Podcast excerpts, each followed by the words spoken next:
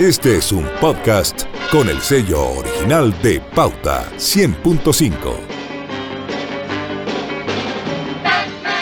¿Qué tal? Sean todos ustedes bienvenidos a un nuevo podcast de Pauta.cl, donde vamos a estar conversando sobre el Día de Batman. El 15 de septiembre se celebra, según la casa editorial DC Comics, el día que va a estar totalmente destinado a celebrar al encapotado de la noche.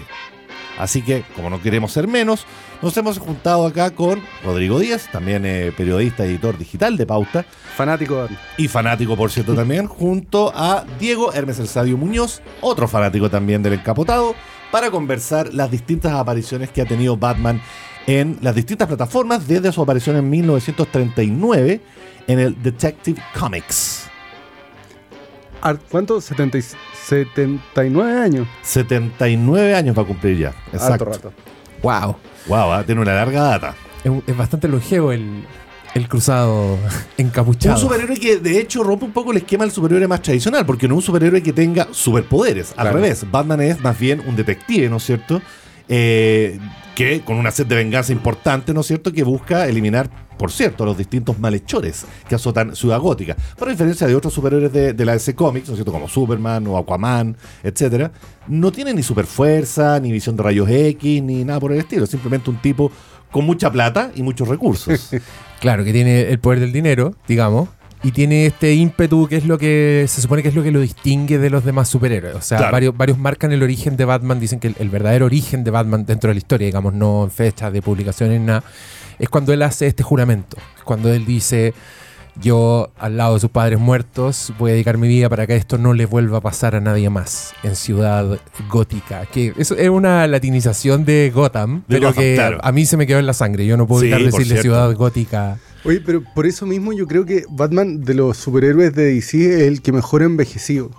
Y, creo también que es el que se mantiene más interesante y se ha mantenido más interesante en el tiempo y por eso es tan dúctil para las distintas plataformas. Es cierto. los videojuegos son buenos, las películas funcionan, la serie de televisión, los, los mismos cómics, todo esta, esta oscuridad que tiene y más encima estos rivales, el, el Joker, que para mí es el yo creo que incluso mejor personaje que Batman puede ser. Seguro que sí. De hecho, un personaje que existe exclusivamente para ser el némesis de Batman. El, príncipe del crimen, como, se le dice. Pero es cierto, porque la dicotomía que tiene Batman en términos como personales, de historia de vida, el trauma, etcétera, no lo tiene el resto de los superhéroes que más bien buscan el bien y sería, digamos, más allá de sus historias de origen. Batman siempre tiene como esta dualidad entre oscuridad y luz de ser un justiciero y ser un vengador que pasa a ser un vigilante pasado para la punta, pongamos. No, incluso ser ilegal.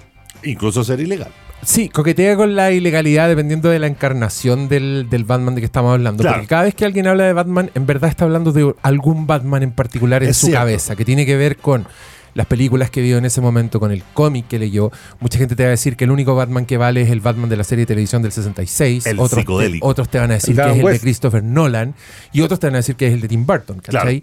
Y yo creo que están todos equivocados, pero eso es una... Tiene que ver con la interpretación de cada uno. Tiene que ver con la interpretación de cada uno, pero es un personaje que ha sabido sobrevivir, como tú decís, muchas épocas, muchas encarnaciones, muchos tonos y que es muy interesante justamente porque es el, el, superhéroe que no tiene poderes y que lo que lo marca es su fuerza de voluntad. O sea, y, según muchos especialistas eso es lo que hace que sea el más popular, porque es el que el niño lo puede leer y puede decir, yo no puedo ser Superman, yo no puedo ser Linterna Verde, yo no puedo ser Flash, pero sí puedo llegar a ser Batman. Es cierto. Sí puedo entrenar, sí puedo ser un genio, sí puedo ser inteligente y tener más valentía y más arrojo que cualquier otro ser humano y eso es lo que lo distingue finalmente. Por supuesto que los niños también entran con, con toda la parafernalia, que es una de las cosas más entretenidas que tiene Batman. Yo diría que es el, es el James Bond de una generación prácticamente. Porque multitud Doble personalidad, muchos recursos, muchos juguetitos y una galería de villanos que es completamente atractiva. O sea, yo te digo, nómbrame 10 enemigos de Batman y me los nombráis. Claro. Nómbrame 10 enemigos de Superman y te va a costar más. por cierto que sé. Se me ocurre uno nomás. ¿De Superman?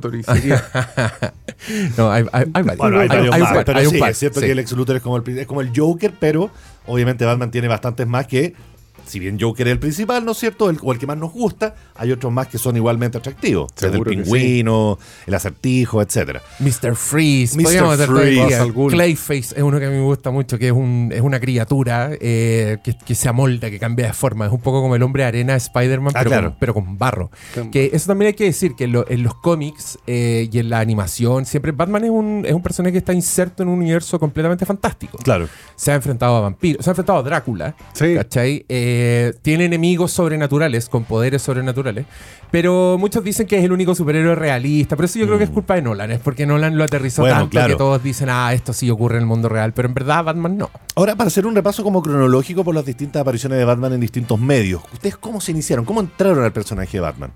Eh, mira, yo, por lo menos, yo cuando era chico, ya existía en repeticiones este Batman del 66. De la serie de televisión, pero- por supuesto. Claro, pero que era completamente ridículo. O sea, era algo que en mi casa nadie se toma en serio. Por ejemplo, mi papá se reía de esa Sí, cuestión. sí, y, yo- sí. y a mí me gustaba porque yo creo que de verdad el concepto de Batman y la fascinación de Batman sobrevive las encarnaciones. O sea, yo veía Claro. esta versión colorinche, kitsch, que originalmente diseñaba para ser un sitcom. Incluso, claro. Y lo encontraba igual Salía de bailando en discoteca. O sea, Claro, bailaba el, batu- bailando ah, el Batusi. sí. Batusi, Sí. tiene nombre su, Batusi. su baile, sí. Eh, y- pero me gustaba porque andaba con un cabro chico, que todos dicen que, o sea, uno crece y ya le empieza a ver como el lado oscuro a este, este soltero, que no sé, que no tiene pareja, pero vive con un niñito. Claro. Le, le ve el lado raro que de hecho protegido. En, las- en esa misma serie tuvieron que meter un personaje que era la tía. No me acuerdo que tenía Tenía un nombre, que era una señora que Ah, apareció claro. justamente Sí, sí. para evitar la polémica y que si me preguntan a mí, yo creo que la empeora. Bueno, Porque ahora le agregaron una señora, ¿cachai? Claro, Entonces claro, podrían haberle puesto una, una mijita rica, no sé, algo que pusiera un poco de tensión ahí. Eh, ¿Qué está? Perdí el hilo. Bueno, que ese fue mi, introducción, como que conocí a los personajes y todo. Bruno Díaz y Ricardo Tapia. y Ricardo Tapia, claro, con el teléfono rojo. Claro, el- la cabeza que se abría para abrir la, La los que tenía la una, que- y que tenía uno- unos créditos de dibujo animado. O sea que para niños esta Sí, cuestión era como un faro en el. O sea, todos nos No, acercábamos y, y llegamos a eso. la frase a la misma hora en el mismo Vaticanal. Claro. Eso, eso quedó para siempre a la Claro, misma claro. hora el La mismo canal. onomatopeya, los ahí. golpes, Claro. la música incidental. Sí, y que, y que es un fenómeno, o sea, es una serie que hizo una, dejó una gran huella en la cultura pop, que según muchos fue el comienzo, ¿cachai lo que te voy a decir? Fue el comienzo de la cultura nerd, como la Sí. conocimos hoy día, porque se supone que Batman en el año 66, cuando se estrena, ya existían fans de los cómics, y Mm. los fans de los cómics se escandalizaron con esta versión tan light, tan chistosita, que no se tomaba en serio. Y empezaron a hacer como unos proto-internet en la sección de cartas de, de los cómics ¿Ya? basureando la serie y diciendo este no es mi Batman, ¿cachai? Que algo que seguimos viendo hoy día con este no es mi Star Wars, por ejemplo, ¿cachai? Eh, pero fue, fue, se supone que es la primera vez que empezaron a pasar estas cosas y después vino Tim Burton. Yo creo que pa- generalmente es el que me pegó a mí. Sí, sin duda. Porque- Pero sin embargo me pasó una dicotomía muy eh, rupturista, porque siendo muy fan de la serie de televisión, para mí ese era Batman. Y fue mi Batman, digamos, durante toda mi adolescencia. Y me pasó... El de algo- Barton. No, no, el de, de la serie de Ah, televisión. Adam West. Adam Claro. West. Entendiendo que efectivamente el, el de los cómics era un poquito más oscuro, pero ah, eh, para mí era el de la serie, el de Adam West. Sin embargo, sucedió que le encargué a una tía a mediados de los 80 cómics de Batman. Y viene y me trae Frank Miller, El Caballero de la Noche. Yo lo miro y digo, bonita portada, pero este no es mi Batman. No te creo. Te al principio Wow. sí, po, porque era oscuro, no lo entendía, era un cómic en ese momento súper críptico y no tenía nada de esa eh, sed de vivir de alguna manera que tenía Sí. Batman de la serie de televisión. Entonces, en un principio no lo entendí y lo dejé de lado hasta el año 90, 89, que debutó el nuevo Batman de la mano de Tim Burton con Michael Keaton y dije, acá hay algo. Y ahí fui a buscar entre mis cajones hasta que encontré el, el cómic y ahora lo tengo como uno de mis cómics favoritos de la vida. Es que lo es. A mí me pasó algo parecido. Yo, el, el. Porque no sé si los auditores se acuerdan, pero el estreno de esa película significó una, una batimanía No, en el una mundo locura. entero. O sea, Warner le El dio el palo al gato. Hicieron un marketing que exclusivamente el logo de Batman en dorado, que era una cuestión completamente omnipresente. Eh, que estaba en el en merchandising en todas partes y era, era un hito, era un evento. El estreno de una película de Batman que para todos era como, wow, este Batman sí que sí, porque veíamos imágenes y era, era de negro. Claro, que fue el momento de en noche. que. Y, y curiosamente para todos fue. Esto sí que sí. Por fin nos podemos olvidar de este otro señor gordito, colorinche, con su batusi. Ahora nos podemos tomar en serio. Y curiosamente ahora, si si veis la Batman del 89 de Tim Burton hoy día, no están tan lejos. No, claro. es completamente ridículo. Es mucho más cercano serie de no tiene nada de realismo. Que lo que hizo Nolan, claro. Sí, y a mí, curiosamente, esa película me llevó a los cómics. Entonces yo, me, Ah, encon- ya, yo me encontré con, con El regreso del Señor de la Noche, me encontré con unas versiones mucho más oscuras, más aterrizadas, que reflexiones sobre un personaje que bordea lo psicopático. Claro. Y ahí en mi cerebro se fijó un poco ese Batman y yo dije, este es Batman. ¿Sabes qué? A mí y empecé a odiar a Tim Burton. También de chico, como mi primer acercamiento fue la serie en, en televisión, la de, la de Adam West y, y esta, la- los super amigos que eran los, Claro. los monitos en la Durante los tele. 70, exacto. Pero después de eso como que no me pasó nada con Mm. el personaje. Hasta, más viejo te diría cuando estaba en cuarto medio, que unos compañeros como los nerds del colegio, que andaban leyendo, hicieron una presentación sobre cómic y llevaron la broma asesina. Ah, de Killing Ya. Joke. Ese, claro. ese fue mi primer acercamiento con Batman, el año 93. La broma asesina. Y ahí ya empecé a comprar los cómics y a hacer la colección y después ver las películas y todo. Pero más que las películas de Barton y todo eso, fue, fue to- todo esta- el ambiente oscuro, la, la- la guerra psicológica con el Joker, el, el- si Batman está tan loco como él o no. Eso, eso fue lo que, Claro. lo que me pescó así y, que, y me que- encanta esto. que la broma asesina para los auditores que no, no lo ubican es un cómic unitario que, que se termina, no es una colección, no, es un volumen, una novela gráfica que cuenta en paralelo el origen del Joker con un, según muchos, el último enfrentamiento de, Mm. del Joker con Batman, porque según varios, incluyendo Grant Morrison, que es un gran escritor de cómics, Batman mata al Joker al final de, esta, de esa historia. Y así que los invito a releerla para que interpreten esa última página Oye, como la interpreta está- Grant está Morrison. la película también. Em, eh, Hay una, la- hay la una versión, animada. hay una versión animada, sí. Últimamente DC, Warner ha hecho un montón de producciones directo al video con producciones animadas que son adaptaciones literales de, de novelas gráficas Sí. y eso. Y le- la broma, a los fans no les gustó mucho. Es que la tiene, broma tiene asesina. media hora que le sobra. Sí, que- que como- no- es no- no tiene es nada que ver la, con es el cómic. La broma asesina es bastante breve. Si es un Sí. cómic de 20 páginas y se termina, ¿cachai? Pero Entonces, tratar de contarlo en hora y media, sí, el arte de Brian Boland es Y increíble. además está, está la voz de Mark Hamill en, en esa Él es el. Joker. Él es el Joker. Sí. No, es Ahora, genial. justamente, claro, porque a partir del éxito que tuvo las primeras películas de Tim Burton, ¿no es cierto? Eh, se popularizó el tema de, las- de las series animadas, como bien dijiste. Ahí yo estoy totalmente cojo. Por algún extraño motivo, nunca he logrado enganchar con ellas, pero parece que a los fanáticos les gusta mucho, tanto por la fidelidad con los cómics originales como por una visión que es igualmente oscura. Esa- Sí, la- incluso más atrevida. El Batman The Animated Series, que así se conoce como esta serie que creo que es del, es del 90. 92, eh, viene, 95. Viene, viene justo después de la, de la fiebre de Tim Burton. Correcto. Como que lucra de esto. De hecho, toma el- un poco el, el tema central, es más o menos el mismo, los diseños son parecidos. Y tiene, cuenta con, con la participación de un guionista que se llama Paul Dini, que según muchos es la interpretación definitiva y la mejor de Batman que se ha hecho en el medio audiovisual. Como decís tú, bien mezcla la oscuridad del personaje, una estética que es, que es bastante sofisticada para los dibujos animados que se hacían en esa época, que también tiene luz, también tiene color, también tiene a Robin, no le hace asco a nada, como Tim Burton que dijo, no, Robin, sí que no se acerca a esta película. No, acá le hacen de todo, y Paul, Paul Dini fue el creador de Harley Quinn, por ejemplo, que, se, Ah, que se creó para esa serie y después lo pasaron a los cómics y ahora últimamente pasó a la película. A propósito del detalle, un pequeño paréntesis, a propósito del detalle de mencionar que Robin no estaba presente en las películas de Tim Burton, cuando finalmente aparece de la mano de Chris O'Donnell, ¿no es cierto?, en Batman Forever, con Sí. Joel Schumacher en la Joel dirección. Schumacher. ¿Qué les pasó? Olvidable. ¿Estamos de acuerdo? ¿Hay consenso con ello? ¿Cómo, perdón? ¿Estamos de acuerdo con la- que, Sí, que sí. cuando aparece como Chris O'Donnell, ¿no es cierto? No, no, es que trataron de hacerlo. De volver a la serie de hacer- televisión. hacerlo cool, Claro. ¿cachai? Como, entonces es- está muy viejito. Así. Robin, Robin es un niño y esa es la gracia. Mm. ¿cachai? Se supone que el éxito de Robin, porque en un principio cuando salió Robin fue un fenómeno, fue un personaje muy querido, muy bienvenido por todos. Es que era el, ya la catapulta definitiva para los niños para decir, ese soy yo. Claro. Yo estoy acompañando, eh, Batman es mi hermano mayor, es mi papá, es, es mi guardián, me va a entrenar.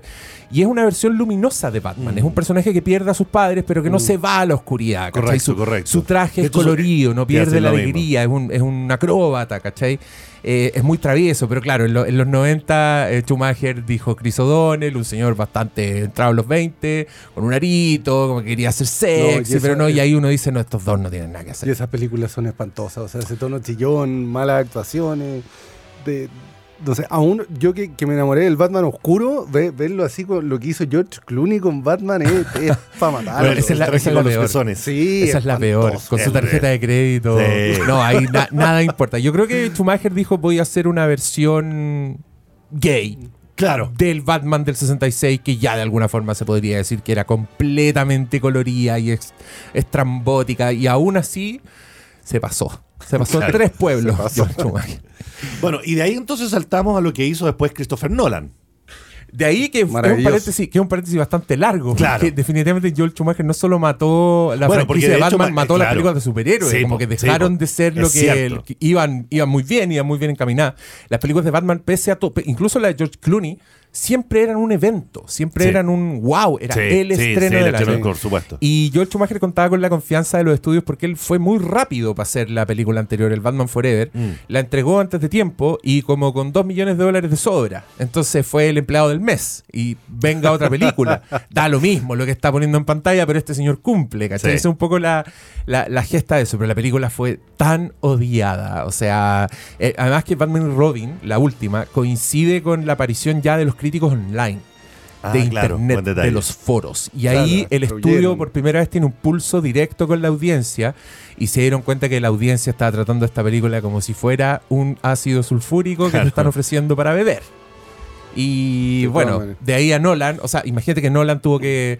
No confiaban en Nolan, le dieron mucha menos plata de la que quería. Si tú veis Batman Begins, es una película que todavía tiene sabor a gustillo a blockbuster, tiene Sí. como un humor bastante Sí. extraño, como un clímax bien estrambótico que después no lo repite en las otras dos películas porque él todavía el estudio lo tenía un poco agarrado al cuello, como Ah, bien, no sabemos si esto va a funcionar. Sí, sí, no, y si la veis ahora se nota, tú decís, wow, la, la ciudad gótica de Nolan de la primera película es mucho más cerca de la de Tim Burton que la que vimos después en Dark Sí, Knight. claro. Claro, sí. que no sea más normal, O sea, tiene trenes, caché, tiene Claro, esculturas tiene- gigantes. sí, sí, entonces, se- se nota que todavía no, no le están dando la libertad. Y después, por supuesto, con el éxito de esa película de Dar- Dark Knight, que ya, si estamos hablando de pulso en las redes sociales, No, fue una de las eso ya películas otra más cosa. amadas, obra maestra querida por todos. Y para Dijeron- muchos, la mejor película de superhéroes ever.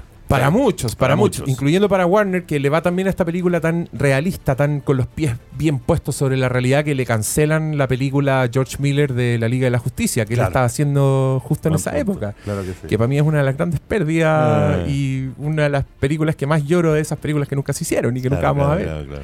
Pero igual, a, a mí me pasó con, con Batman Begins, que es la primera eh, de Nolan, que la encontré, o sea, de partida, se basaron muy fielmente en los cómics para contar el origen de Batman. Todo este entrenamiento en Asia, los Himalayas y todo eso. Cómo, cómo adaptan la historia de Ra's al Ghul para hacerla creíble y no este ser sobrenatural que renace y vive para siempre. Y yo la encontré tan bien hecha, estaba tan redondita, y al final, en la escena final, cuando está Batman con, con el teniente Gordon en el techo del departamento de policía, y le muestra, le dice hay un loco que está amenazando con envenenar el agua, y le muestra la carta del Joker, yo dije, no, no puede ser, la van a cagar. Escuchando, pero después de haber hecho algo tan bien, Sí. ¿cómo prometes tu segunda parte con, con el mejor personaje de todos? Que si no lo haces bien, lo destruye. Ya lo había hecho Jack Nicholson con el Joker, que fue Ya horrible. vara. Ah, tu horrible. No, horrible. O sea, ese no es el Joker. Ese no es. El Joker es el, es el de Heath Ledger, después es el de los juegos, de Arkham. El de Jack Nicholson es un payaso, encontré yo, con, con, Pero, con- pero es flores que pero es tiran veneno. Como, como el tiempo va alterando estas cosas, porque en su momento el Joker de Jack Nicholson fue completamente alabado. Era el Era- Joker definitivo. Era, Era, la- como, era como el Joker de César Romero, Claro. pero hecho por un actor ganador del Oscar. Exactamente. Entonces, sí, cargó. po, y, y de hecho cuando yo me acuerdo de esto, cuando anunciaron el casting de Heath Ledger, todo el mundo decía, nunca va a Eh. superar a Jack Nicholson. Por cierto. ¿Cachai? Y quién te diera, quién te vio. O sea, Exacto. es que además Heath Ledger ahí tiene. hizo una interpretación súper personal de, de- del Joker. Todo esto, lo- los gestos que le agregó, lo- los diálogos, esto de cómo se, se, se, se lamía los labios y de todo este tema, la Es forma verdad, de hablar. verdad, verdad. Le dio todo un toque siniestro al personaje. Que, que de verdad dejó la vara súper alta. De hecho, después de esa película, hay un cómic que trata de, de tomar el personaje de Heath Ledger y hacen el Joker con la cicatriz en la cara Mm. y el tipo de pelo, pero no, no funcionó mucho. Y volvieron como al Joker, bueno, después lo, lo cambiaron harto, digamos, claro. pero volvieron como al más tradicional. Pero Heath Ledger le dio un impulso al personaje que no, no había tenido nunca hasta ahí. No, Espectacular. y estamos de acuerdo, por ejemplo, que lo que hizo posteriormente Jared Leto en Suicide Squad y ahora a continuación con la película individual que va a tener, ni de cerca le llega No, a los talones a Heath Ledger. No, pero mira, yo ahí de Jared Leto aprecio la intención de querer hacer un, un Un Joker, Joker distinto. distinto, Sí. de, de no quedarse pegado en el Heath Ledger, pero este Joker con bling bling, con tatuajes, no. Claro, claro. Que, que dieron un montón de justificaciones que yo igual encontré, ya, igual está entretenido. Se supone que el, tú, el Joker de Leto tiene dientes metálicos porque se Claro. supone que Batman se los voló de un combo. Claro, ¿cachai? Ese- claro, esa es la explicación. Yo ya, está buena. Pero no pasa nada con ese Joker. pues, Oye, ¿y le tienen fe a la película de Joaquín Phoenix? No sé, yo te diría como. Porque como actor yo creo que todos estamos de acuerdo que es un gran actor. O sea, no, tremendo. Pero el se va a salir como de la historia, se va a salir del universo DC, eso es lo que dicen. Se sale el universo Va a DC, ser paralela al universo ese, correcto. Y sería un Joker como con origen, De origen, y con correcto, nombre. sí, y eso sí. para uno que es fanático medio purista, como que te. Hace ruido. como que te hace ruido. Es que, claro, sobre todo después de Heath Ledger, que el loco- justamente yo creo que el, el palo al gato que le pega Christopher Nolan a esa película, y, de verdad yo, yo creo que es una película que no envejeció muy bien, puede que los auditores me odien un poco, pero creo que vista hoy día sí le sobran minutos, el clímax es bastante despelotado y todo, pero lo que sí le achuntó y es completamente innegable es hacer este Joker que es una fuerza de la naturaleza, que es un Joker que no tiene origen, que él cuando cuenta la historia de sus cicatrices la cambia, cambia las versiones, tú, tú no sabéis de dónde viene, no sabéis quién es, no sabéis qué hace. Y él mismo se define como yo soy un perro que persigue un auto. Si lo alcanzo, no claro. sé qué voy a hacer con el auto. Claro, claro. Porque claro. él lo que le gusta Es es, es meter el dedo, molestar, ¿cachai? Claro. Es, que, es que Batman se complique, es que la gente se enfrenta Es al cierto, dilema no de volar el barco. Claro, no tiene un objetivo. Y eso mismo hace que tú lo llenes en tu cabeza. Pero se ¿sabes transforma en un personaje Sí. fascinante. Pero sí, te- o sea, estoy súper de acuerdo con lo fascinante que es, pero en uno de los artículos que tenemos en este especial de- del cumpleaños de A ver. Batman, hay un, un estudio psicológico de los personajes. Ya. Y justamente diagnostica al Joker como el sociópata carismático. Ya. Y el sociópata carismático, que no tiene ningún apego con nada y no obedece ninguna regla, no, no siente empatía con nada, pero es un tipo que aparenta ser muy, Encantador. muy despelotado y mu- muy encantador Cu- cuando, cuando le dice a dos caras en esa escena, soy un agente del caos, dispara, soy como un perro, eso, Sí. esa frase que dicen ustedes, soy un perro persiguiente neumático, no sabría hacer con uno si lo atrapo, pero en realidad se trata de personalidades que son muy calculadoras, muy detallistas y capaces de, de- de llevar a cabo planes súper elaborados. Y eso se ve en la película cuando, sea, si, si uno la ha visto varias veces, el tipo logra armar un entramado de cosas para que al final le resulte todo lo, ¿Qué lo que es- llega al final. Que es sobrenatural. Tremendo. Si me preguntan a mí, es sobrenatural. O sea, todos dicen que es el Batman más realista y todo, pero el plan del Joker tiene una cantidad de variantes y una Tremenda, cantidad de. detalle. O sea, es capaz de ver el futuro prácticamente, para hacer las cosas que hace. Pero a lo que iba yo con eso es que ese Joker funciona justamente porque tiene un Batman en el que rebotar.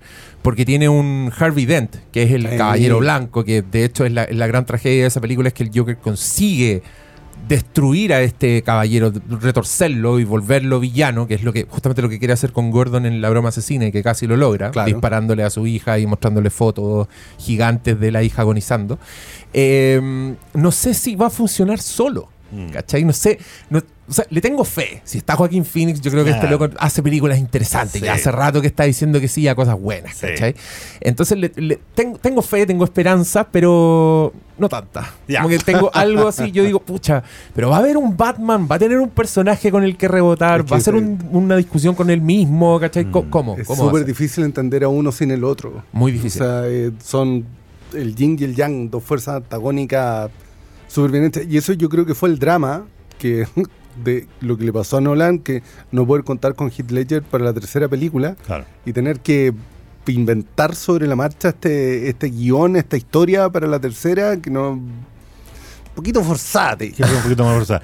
Oye, no está quedando poco tiempo, pero no podemos dejar de mencionar en este podcast, por supuesto, la otra patita que tiene Batman, que también se ha sido muy popular últimamente, que son, por cierto, los videojuegos.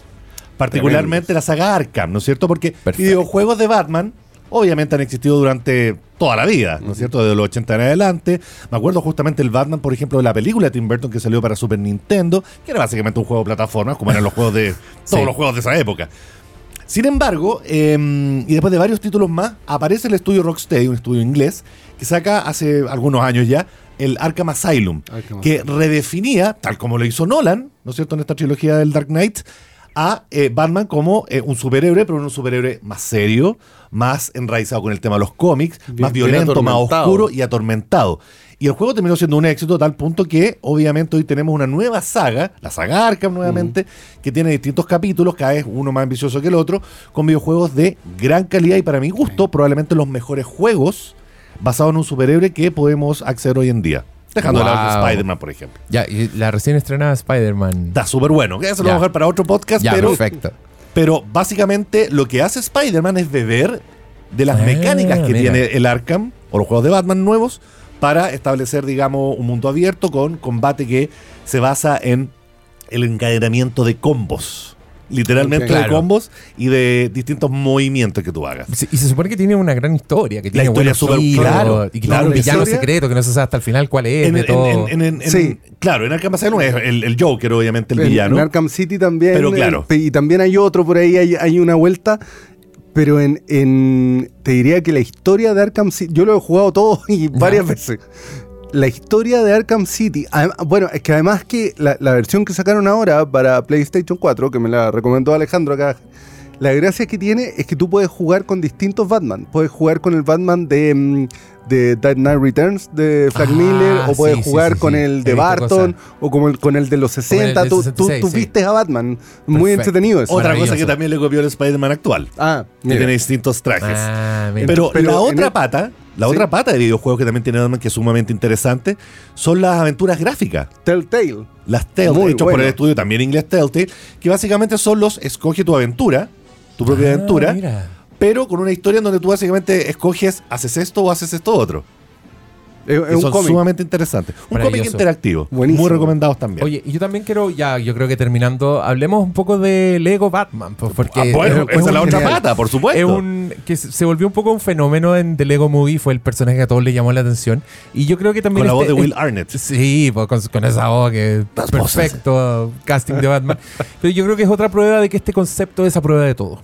Claro. Y, y te da para kitsch, te da para la serie absoluta, te da para historias de terror. O sea, yo entre paréntesis también quiero nombrar la novela gráfica Arkham Asylum, Ah, justamente, espectacular. que la escribió Grant Morrison, la dibujó Dave McKean, Dave que es un cómic que, que es arte Es prácticamente. una obra que- de arte, sí. que traza paralelos con la obra de Lewis Carroll, con eh, lo que está pasando en el asilo de Arkham, que es este manicomio donde meten todos los villanos de Batman, que un día que se, se toman el, el El manicomio de y dicen queremos a Batman. Y Batman es el único que puede entrar. Y es una pesadilla, es una alucinación, es- eh, no tiene historia, es más una sensación, atmósfera.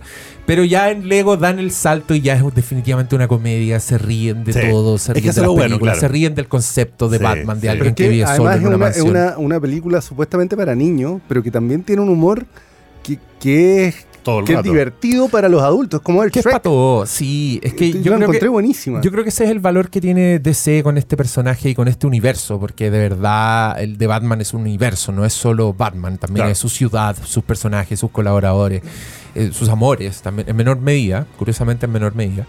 Eh, es que es ese atractivo que tiene para los niños y para los niños que, que ahora son adultos pero siguen siendo niños.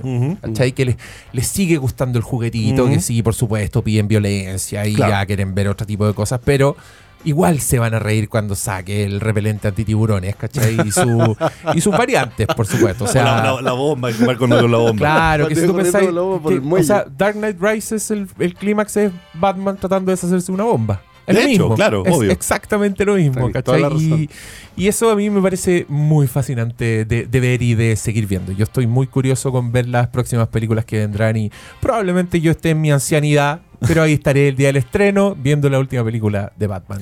Lo que está claro es que vamos a tener Batman para rato en múltiples pla- plataformas. Amantes del cómic, amantes del cine, amantes de los videojuegos.